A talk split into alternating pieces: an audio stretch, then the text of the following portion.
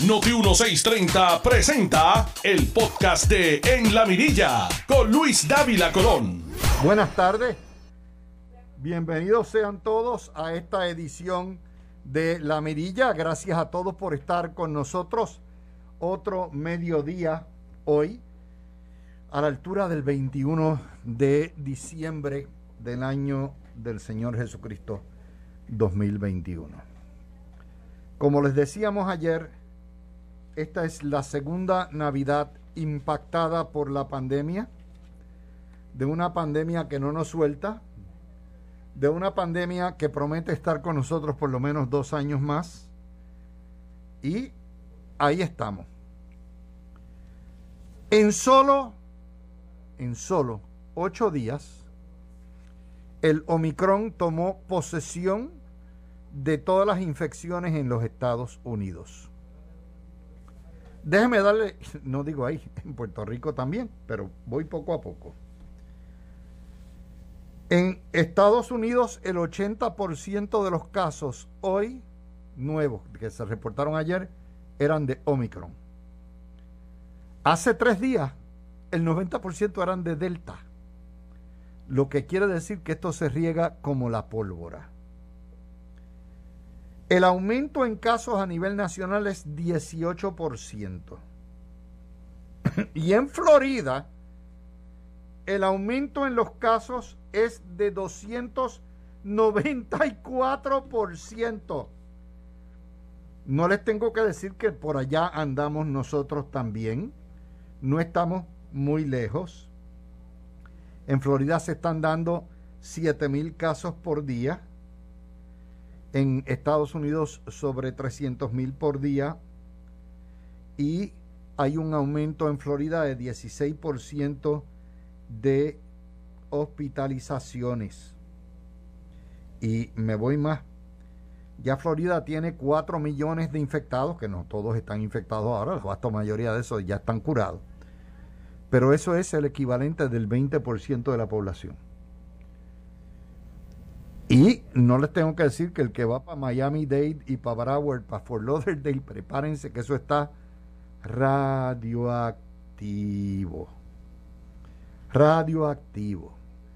En Puerto Rico, como estamos acá, este es el noticiario vuestro de la tarde. Y, y, les digo esto porque esto es un asunto de seguridad familiar, seguridad municipal, seguridad estatal, seguridad nacional. Y es la noticia que nos arropa y nos toca a todos, pero no porque vivimos en un archipiélago que está aislado, sino que toca la nación y además de tocar la nación, toca también al mundo entero. Lo que está pasando aquí está pasando en todos sitios del mundo. El Omicron es altamente peligroso y como tal lo tenemos en todos sitios. ¿Y qué más les voy a decir? ¿Verdad? Vamos a Puerto Rico. El sábado o el viernes, la positividad estaba en 2.1, 2.5. Hoy la positividad alcanzó 14%, 13.8%. O sea, estamos hablando de una suma considerable, respetable, un aumento que es como si fuera un cohete, directito, directito, directito. Así de, de heavy está la situación.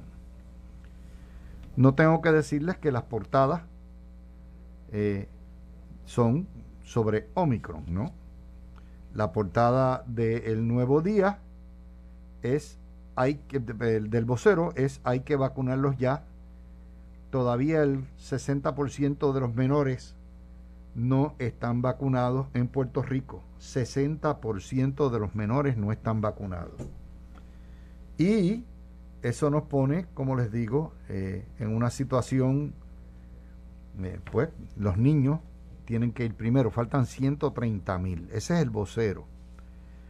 Y el nuevo día nos pone VacuID o prueba negativa serán la orden del día, pero ahora en la mañana el gobernador enmendó o va a enmendar la orden ejecutiva porque ahora cambiaron los muñequitos y ahora para estar completamente vacunado se incluye el refuerzo. De manera que si usted no tiene el booster, usted tiene que pasarse las cuarentenas y todo lo que hay. No les tengo que decir que si usted va a cualquier laboratorio, las, las, las filas son para vacunarse. Porque esta cosa se pega de mirarse. Y además muchos laboratorios no tienen reactivos. Así que de ahora para abajo, cuando usted vaya a presentar el VacuID, ID, usted se vacune, claro, eso cae automáticamente en el VacuID. ID, o si usted viene de Estados Unidos, usted tiene que presentar el certificado de vacunación de tres tiros completos en Puerto Rico. Y por eso el nuevo día dice VacuID o prueba negativa son la orden del día. Así que poco a poco, poco a poco el gobernador ha tenido todos los días, está en reversa ¿Por qué? Bueno, esta cosa es seria. Esta cosa hay que cogerla no con histeria. No vamos a ir para atrás, pero ahora se ha tornado en un dolor de cabeza político, tanto para el gobernador como para el presidente Biden. Si había algo que habían controlado relativamente o creían tener bajo, control en el verano, cuando bajó hasta que llegó el Delta y de ahí para abajo nos fuñimos. Nos dice que eh, nuevamente ahora hasta para chinchorrear hay que tener la prueba de que usted tiene el booster y ahora tiene todo el mundo que salga el booster porque si usted quiere ir a, cenar le van a pedir el certificado de vacunación y usted tiene que tener los tres para poder entrar y eso tiene un impacto en el comercio aquí es donde entra el juego político y yo les había dicho cuál es el juego de la prensa. La prensa va a quemar al gobernador no importa lo que haga. Si abre, lo critican. Si cierra, lo critican. Y la prensa utiliza como mingo en todo esto una organización que es muy buena, que es la coalición científica, y que hace recomendaciones. Pero esas recomendaciones son estrictamente científicas, no las recomendaciones de política pública, de sanidad pública, que tiene que hacer un gobernante que tiene que tener en consideración más allá de la salud otros elementos. Y entonces, cuando el gobernador no sigue estrictamente lo que le sugiere la coalición científica, la prensa hace un field day. Hoy el vocero, primera hora, eh, todos los periódicos y el Nuevo Día hacen un field day con esa situación. ¿Por qué hacen el field day? Pues hacen el field day, obviamente, porque quieren cobrársela a Pierluisi. Vamos a ver qué es lo que hizo el gobernador y qué no hizo. Es importante que analicemos esto porque esto, ya con el huracán, la prensa polarizó el asunto y lo explotó y terminó ganando esa batalla logró una revolución contra Ricardo Rosselló. Vamos a esta. La coalición científica pidió, esto está en el vocero, un mandato de pruebas obligatorias incluyendo en reuniones familiares. El gobernador dijo que no, obviamente eso es una invasión de la privacidad, todo lo que da, y usted en su casa, el gobierno no puede decir, ah, si usted no quiere pedir, si usted quiere reunirse, ¿verdad? Y tener eh, una, una, fiesta y no le da la gana de tener pruebas, pues no hay nadie que lo pueda hacer. No, no, además es inimplantable. No vamos a tener un policía en la puerta de cada casa, ¿verdad? O un médico. La coalición pidió una limitación de 50% de aforo, es decir, lo que es la capacidad de los sitios a 50% y vacunación completa por tres. Bueno, pues el gobernador los complació en cuanto a vacunación completa por tres, que para todos los efectos prácticos hace innecesario el aforo. ¿Por qué razón? Porque el aforo como estaba limitado, pues usted podía entrar, como Pedro por su casa, pues usted se sentaba en una mesa y el otro en esa mesa, pero como corre el virus en el aire y se suspende por tanto tiempo, pues no hay, puede estar tres mesas arriba otro comensal y se lo va a pegar. Ahora, la vacunación completa más tres, más, más, ahora requieren una prueba de 48 horas. O sea, usted puede estar triplemente vacunado y eso no es suficiente. Para poder entrar al negocio a comer, usted tiene que tener una prueba de 48 horas. Y ahí sale de nuevo a protestar los médicos y la prensa de que el problema es que eso es una ventana muy grande y puede contagiarse de un día para otro. En cuyo caso nos estarán pidiendo pruebas cada hora. Pero fíjense cómo lo hacen, ¿verdad? Hay otro factor aquí el gobernante, el político y el, secretario de salud tienen que bregar con unas limitaciones. Número uno, no hay cama para tanta gente. Número dos, no hay prueba para tanta gente. Número tres, no hay fármaco para tanta gente. Número cuatro, no hay reactivos para tanta gente. Si usted va ahora mismo a la farmacia, y encuentra una, eh, eh, uno de esos sets de pruebas, que por cierto de antígeno, que no son muy eh, confiables, pero que por lo menos si le da positivo, ya usted sabe, suenen las campanas, pues en ese contexto usted no las va a encontrar. ¿Por qué? Porque en Puerto Rico no la hay. Recuerden que aquí hay el tax de los inventarios y que han hecho los comerciantes y todo el mundo, y esto no es un medicamento propiamente, y le vale 40 billetes la prueba. Y ahorita vamos a entrar con eso. A razón de eso, los políticos entonces empiezan a responder a las presiones de prensa. Cancelaron los conciertos de la SANSE. Yo les estoy diciendo que probablemente cancelen también lo de los artesanos, porque los, las muchedumbres que van la gente se apiña también igual. Tarde o temprano van a tener que cancelar y la prensa le va a meter al alcalde Romero una presión brutal. La Sinfónica canceló el concierto de Navidad porque como ahora se requiere tener la prueba, pues ahí hay otra cosa. Y están en brote los deportes y todo lo que da. Hoy el presidente le habla a la nación ya mismito. Y lejos de seguir la coalición científica, nos dice el nuevo día. Fíjense que así es como empiezan.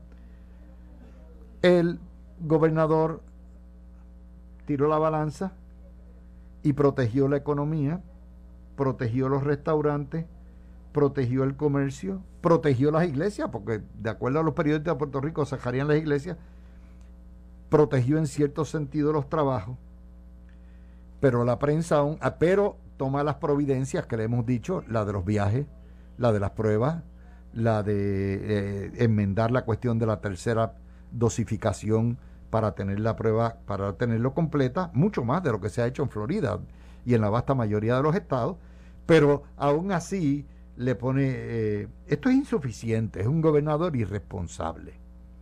Si mañana el gobernador cierra todo y nos ordena quedarnos en nuestra casa 60 días, de aquí a 60 a 30 días van a estar jorobando diciendo que el gobernador mató la economía y mató al trabajador puertorriqueño. O sea, es damn if you do, damn if you don't. Palo si boga y palo si no boga. Y a final de cuentas, mi gente, primero el gobernador, ningún gobernante tiene la culpa del COVID.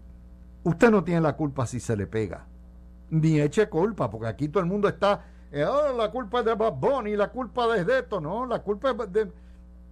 Hello, las enfermedades no tienen culpa, pero como estamos viviendo en la época de los idiotas, los idiotas dicen, no, no, fue Bad Bunny, fue esto, lo otro. Este, el Delta y el Omicron están aquí hace jato, mucho antes de los conciertos de Bad Bunny. Y en segundo lugar, nuevamente estamos en época de, Navidad donde la gente se junta después de haber pasado una Navidad encejada el año pasado y es normal que eso pase. Lo que quiere decir que en última instancia las responsabilidades, la salvación es individual y responsabilidad de cada uno de nosotros y de nuestros familiares. Pero pretendemos, con la mentalidad comunista que tienen nuestros periodistas, que el gobierno nos solucione todo y que el gobierno nos diga cómo portarnos y qué hacer y qué no hacer. Y entonces los políticos responden, oh, espérate, yo no me quiero calentar, me van a atribuir los muertos. Me van, y poco a poco usted va a ver que de cero ordenanzas que teníamos, órdenes ejecutivas, ayer era una orden ejecutiva de dos, hoy, va, hoy es una orden ejecutiva, o el, domingo de dos, hoy es una orden ejecutiva de diez, y mañana vamos a volver a las longanizas de órdenes ejecutivas de 70 páginas. ¿Por qué? Porque los políticos van a responder no necesariamente al mejor interés de la sociedad, que tiene que tener un balance, sino a los intereses de una prensa que como quiera está prejuiciada y que nunca le va a dar el beneficio de la duda. Quiero aclarar que tarde o temprano al 80 o 90% nos va a dar COVID. Tarde o temprano va a venir, si no es Delta, va a ser Omicron. Y si no es Omicron, será la próxima. Y cuando venga la próxima, que venga más virulenta, tarde o temprano. Y el gobierno tiene unos límites de lo que puede hacer, porque todo esto quien determina es el gobierno federal. Y cuando yo venga, ahora voy a coger a Biden y lo voy a hacer trizas. Los gobiernos estatales pueden hacer, de hecho, el gobierno de Puerto Rico ha hecho el máximo que puede hacer. E-, era modelo hasta, hasta que llegó el Omicron. Pero ya el Omicron tomó posesión y el Omicron evade las defensas. Y al evadir las defensas, nos pone a bailar merengue a todos. Y usted dice, ah, pues las vacunas no sirven. Claro que sirven.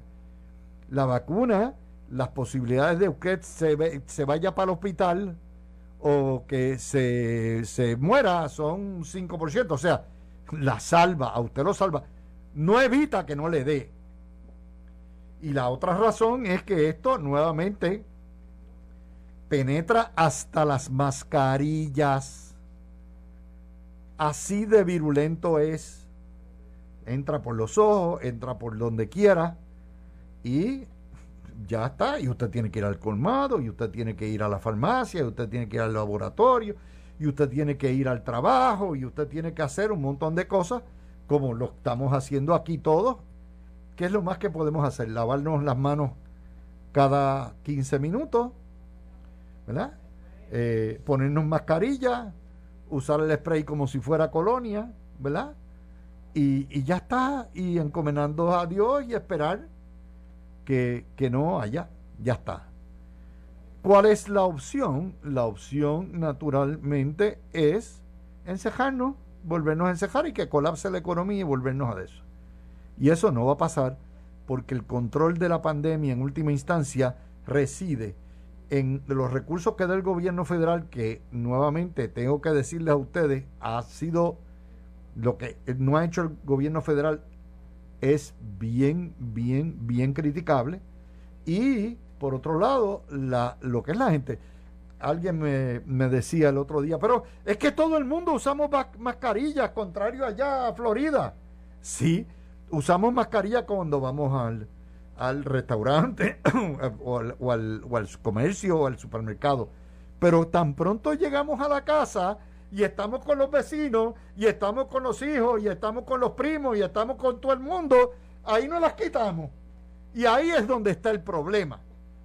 El problema está en que el hogar, en esta época de celebración, en esta época de reunión familiar, donde celebramos ¿verdad? el nacimiento del niñito Dios, todo el mundo quiere reunirse, ahí es donde está el problema básico.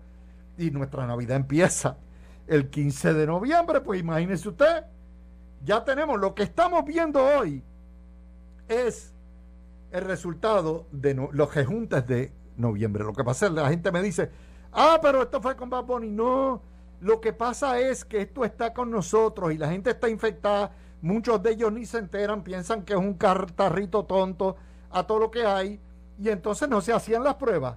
Ahora todo el mundo está asustado, todo el mundo anda con caupectate y todo el mundo va al laboratorio y sale que está positivo. Y entonces, obviamente, al haber más pruebas y más gente haciéndose pruebas, esa positividad se trepa. Yo les analizo esto no desde el punto de vista de la histeria de los periodistas de Puerto Rico y los medios, sino desde la base científica. Y creo que el gobernador debe hacer lo indecible y va a hacer lo indecible. Estoy seguro, tarde o temprano, la coalición científica va a prevalecer en todo menos en cejar la economía. Porque eso es algo que es inaceptable y no funcionó. ¿Usted cree que habernos encejado cuatro meses eh, en el año 20 acabó con el COVID? ¿Verdad que no? No, acabó con los empleos, trajo la inflación, trajo un montón de cosas. Así que con eso los dejo y cuando venga le hago, esto es lo que se llama análisis. A mí me encanta el análisis puro, un análisis limpio, un análisis donde podemos ver las cosas fríamente, dándole la razón al que tenga que dar la razón. Y cuando regrese, vamos a coger al pobre tío Biden, pues tío Biden, el Sleepy Joe, y regresamos. Tú escuchas el podcast de En la Mirilla con Luis Dávila Colón por Noti 1630. Bueno, vamos ahora a coger a Biden. Siendo Puerto Rico una colonia dependiente de Estados Unidos, la política aquí se ha hecho de tripas corazones con lo que hay. Y Biden llegó chihichijá y que si Trump era irresponsable, y ciertamente Trump fue un irresponsable en muchos sentidos, pero es el papá de la, de la vacuna, al punto donde este fin de semana lo abuchearon porque Trump admitió que se puso el refuerzo, la tercera dosis. ¿Para qué fue eso? Los republicanos le cayeron encima y Trump le dijo, oh no, esto es una cuestión de seguridad familiar. Trump se lo puso y dijo, vacúnense. ¿Ok? Pero aparte de eso, vamos a Mr. Biden, porque este no es el turno, ni es la guardia de Trump, esta es la guardia de Biden. Biden ha cometido una serie de errores que son garrafales en cuanto a esto. ¿Por qué? Porque como es un culiflojo y tiene la cuestión esta de que uh, la blandenguería y todo lo que hay, él no entiende. La pandemia que entra en su segundo año, y vamos para tres o, o cuatro, ¿ok? Es un asunto de seguridad nacional, de vida o muerte que nos ha costado a la nación 800 mil ciudadanos y que conforme a las proyecciones vamos a llegar al millón de muertos en Estados Unidos antes de que termine el verano. Imagínense que hubiera venido un enemigo y mata un millón de personas. Más que todas las guerras combinadas de Estados Unidos han muerto. Siendo un asunto de seguridad nacional, es un asunto de total y exclusiva jurisdicción del gobierno federal. Y el presidente no ha invocado sus poderes de guerra para poder hacer una política nacional y una legislación antipandemia. Y lo primero que debió haber hecho el presidente es ir al Congreso a dar un estado de situación salubrista de la nación e invocando el patriotismo de todo el mundo. Así como Trump ayer le dijo, dejen el vacilón con esto, que esto es serio, porque Trump sabe que ya esto no es politiquería, esto es un asunto de seguridad nacional y Biden falló en eso. De haber hecho una política pública antipandemia, preferiblemente con una ley, para que esto no vuelva a ocurrir, la cuestión de la politización y el vacilón, ha permitido que todo el mundo haga lo que le da la gana y cada estado hace lo que le da la gana. Y los republicanos han tomado esto como un balón político, reclamando las libertades, a todo lo que da, no te vacunes, no te, este, no, no, no te pongas mascarilla, no resiste todo. Y el no imponer mandatos nacionales de vacunación y de mascarilla como imperativo categórico de seguridad nacional ha convertido esto en un desastre. Para colmo de los colmos, teniendo los poderes de guerra, el presidente, hay una escasez de fármacos, hay una escasez de reactivos, hay una escasez de pruebas. Y contrario a Europa, que ya tiene pruebas que las dan gratis, a cada hogar le dan dos pruebas cada tanto tiempo. Y si usted la quiere comprar en la calle, usted las consigue a dos pesos, no a 25 o a 40. Aquí se durmieron en las pajas. ¿Por qué? Porque la administración dirigida por la doctora Walensky, la CDC y la FDA son, arrastran los pies, son burocráticos a todo lo que da. Es decir, la nación que tiene la ciencia, la mejor ciencia en el mundo, la burocracia se los comió. Otro error fundamental es no haber exigido prueba de vacunación y prueba lo que está exigiendo ahora el gobierno de Pierluisi, prueba de una, prueba negativa. ¿Por qué? ¿Usted cree que el Omicron que llegó los otros días a Nueva York se fue caminando de patitas all the way hasta Los Ángeles, o si llegó por Los Ángeles, llegó de patitas y se fue caminando por toda la nación, y hoy en día es el 73%, 80% hoy. De los casos nuevos, no. Si el presidente hubiese puesto una regla esencial de que tú no vuelas si no estás completamente vacunado, y debió haber incluido el refuerzo o el booster como parte de la vacunación completa para volar, no se hubiera regado como la pólvora. De manera que arrastraron, culipandearon con eso. Entonces los, los, trillones los dedicaron a cosas que en realidad no ayudaron a la sanidad pública. El PUA. El PUA la gente lo cogió y fue tanto y tanto lo que dieron empezaron a comprar botes y carros y cogerse vacaciones, otros se hicieron la, la plástica y el botox. Y eso causó no solamente la inflación, sino que no generó empleo, que a su vez causa el disloque de suplidos y de... Ese derroche de billones produce en gran medida lo que estamos hoy.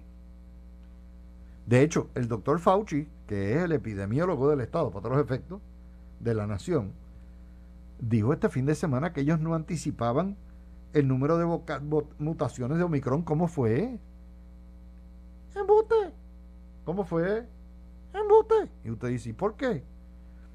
Porque están advirtiendo el propio Fauci desde el año pasado que el peligro de que la gente no se vacunara y no llegara a la inmunidad del rebaño era que iban a cambiar y haber mutaciones y nuevas variantes hasta que llegara una variante que como el Omicron evade las defensas de las vacunas y ahí se fue la inmunidad del rebaño porque usted puede tener inmunidad de rebaño si está vacunado 80% contra una variante, pero si llega una variante que es totalmente que se vacila la vacuna, pues no hay rebaño que va inmune. Así que si la administración admite que no lo vinieron venir, bien negligentes que fueron. Peor es, no hay una política pública uniforme de pandemia, cada cual hace lo que le da la gana. En Florida de Santis ha hecho y deshecho a todo lo que da, y allí la gente anda sin mascarilla, al garete, en Florida Central los parques llenos, en South Beach todo el mundo allí echado para atrás, sin nada. ¿Por qué? Porque hay 28 gobernadores que han hecho lo que le ha dado la gana, republicanos, y que creen que esto es un vacilón y que esto es un atentado a la libertad de los padres. Entonces aflojaron la vacunación del flu. O sea, dejaron, no hicieron una campaña suficiente para vacunar a todo el mundo contra la influencia, ahora tienen un triple problema, un triple play el Delta, el Omicron, el Omicron y, el flu. Pero peor aún, usted no encuentra pruebas. No hay pruebas caseras en la farmacia. Entonces hoy va a venir Biden a decirnos a las 4 de la tarde, eh, free test for everybody next month. ¿Qué diablos next month? El next month ya vamos a estar todos infectados. What are you talking about? Es ahora que tenían que tener las pruebas. Era ahora que tenían que tener los reactivos. Era ahora que tenían que tener los requisitos de vacunación con tres dosis. Porque a final de cuentas, mi gente, déjeme explicarle esto. no solamente la salvación es individual y familiar, sino que la responsabilidad no es ni del gobierno, ni es del gobierno federal, ni el estatal. La responsabilidad es vuestra. Y si yo fuera ustedes, en este momento haría lo que yo hice hace un mes, de irme a poner la tercera dosis. Eso no va a evitar que me dé, pero oiga, me mejora las posibilidades, ¿verdad? De que no me dé fuerte. Y, cuando le digo fuerte, va a dar fuerte. Es, un, es una rompehueso. O sea, es una, o sea, es como bien fuerte. Pero oiga, no es lo mismo que le dé bien fuerte. Usted pase como un catarrón en su casa, que usted tenga que ir a hospitalizarse y su familia no lo puede ir a ver, o Dios no lo quiera, lo entren en, una en un respirador, en cuyo caso 60% de posibilidades son que usted se lo llevó pateco. Es así. Así que, y si sus niños de 5 años a 11 no se han vacunado en la escuela, vayan, salgan corriendo y hagan la cita. Ahora hay vacunas para niños en todos sitios vaya a vacunar sus niños. Te dice que a los niños no le da tan fuerte. No, pero si el niño está infectado, va a infectar al abuelo y el abuelo se lo llevó pateco. Tercero, la Nochebuena, lo siento, se los tengo que decir. Lo siento. Tiene que ser estrictamente todo el mundo vacunado con las tres dosis. ¿Ok? Y con una prueba del día.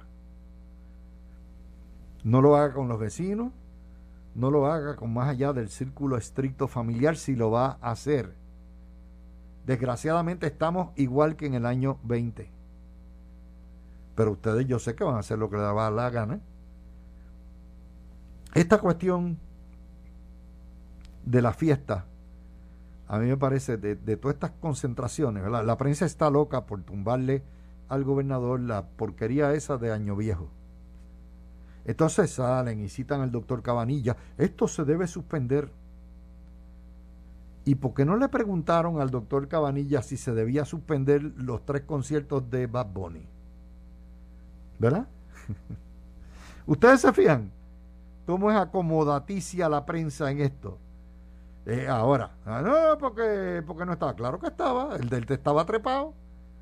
No me vengan a decir a mí, nosotros venimos subiendo, busquen la curva para que ustedes vean venimos subiendo y el que no vea cómo está la curva, yo los invito a ir a ojoalmedio.com, que es el medio que yo tengo, que tenemos, y ahí tenemos las estadísticas del mes. Tenemos una cosa que se llama el Box Score, que sacamos los números del coronavirus. Y el Box Score, ustedes van a ver en el Box Score cómo se han ido trepando, pero no es únicamente en diciembre, es desde atrás de hecho, mira el día 16, nuevos contagios 135, el 17 267, el 18 497, el 19 1353, ayer 1212, hoy vamos por, por 1300. Las hospitalizaciones de 50 que teníamos el día 17, hoy hay 73 hospitalizaciones. Y no les digo, y de aquí a 20 días vienen los muertos porque eso es así, a las tres semanas empiezan a caer a todo lo que da. Miren eso, búsquenlo, ¿ok? Y nuevamente yo lo siento, no quiero ser el Grinch que se jobó la Navidad. El Grinch es el Omicron, pero nuevamente, y si usted no tiene que viajar, no viaje, salvo que usted vaya para su casa, ¿verdad? Y si usted vive en los estados, coja, ¿verdad? Vuele y ya está, y regrese a su hogar, porque esto va a ser así. Lo peor va a venir entre enero y febrero. Entre enero y febrero, esto no va, esto no va a empezar a bajar hasta la primavera, hasta que empiece la primavera. Yo quisiera equivocarme, yo no soy médico, yo les estoy recogiendo el extracto de todos los medios informados. Yo leo hasta los Journal of Medicine, yo leo todo lo que aparezca y lo estoy haciendo hace dos años, no es nuevo. Los que me han seguido a través de Facebook y de la covacha saben que yo fui, si no el primer medio, de los primeros que tocó este tema todos los días. Y cuando le dedico una hora, es porque la orientación que yo les doy aquí, si puede salvar una vida, Si puede salvar a alguien que vaya al hospital, I have done my job. He hecho mi trabajo periodístico, sin alarmarlos, sin politiquear con esto, sin echar culpas, porque yo creo que la prensa de Puerto Rico es la prensa más HP del mundo, porque coge tragedias humanas y las convierte en echadas de culpa al gobierno. Esto es una prensa insensata, salvaje, insensible. Y mi trabajo es traducirles el Klingon, desmontarle las faenitas y darles a ustedes lo que es la realidad sin alarmarlo. Tú escuchaste el podcast de En la Mirilla con Luis Dávila Colón en Noti 1630.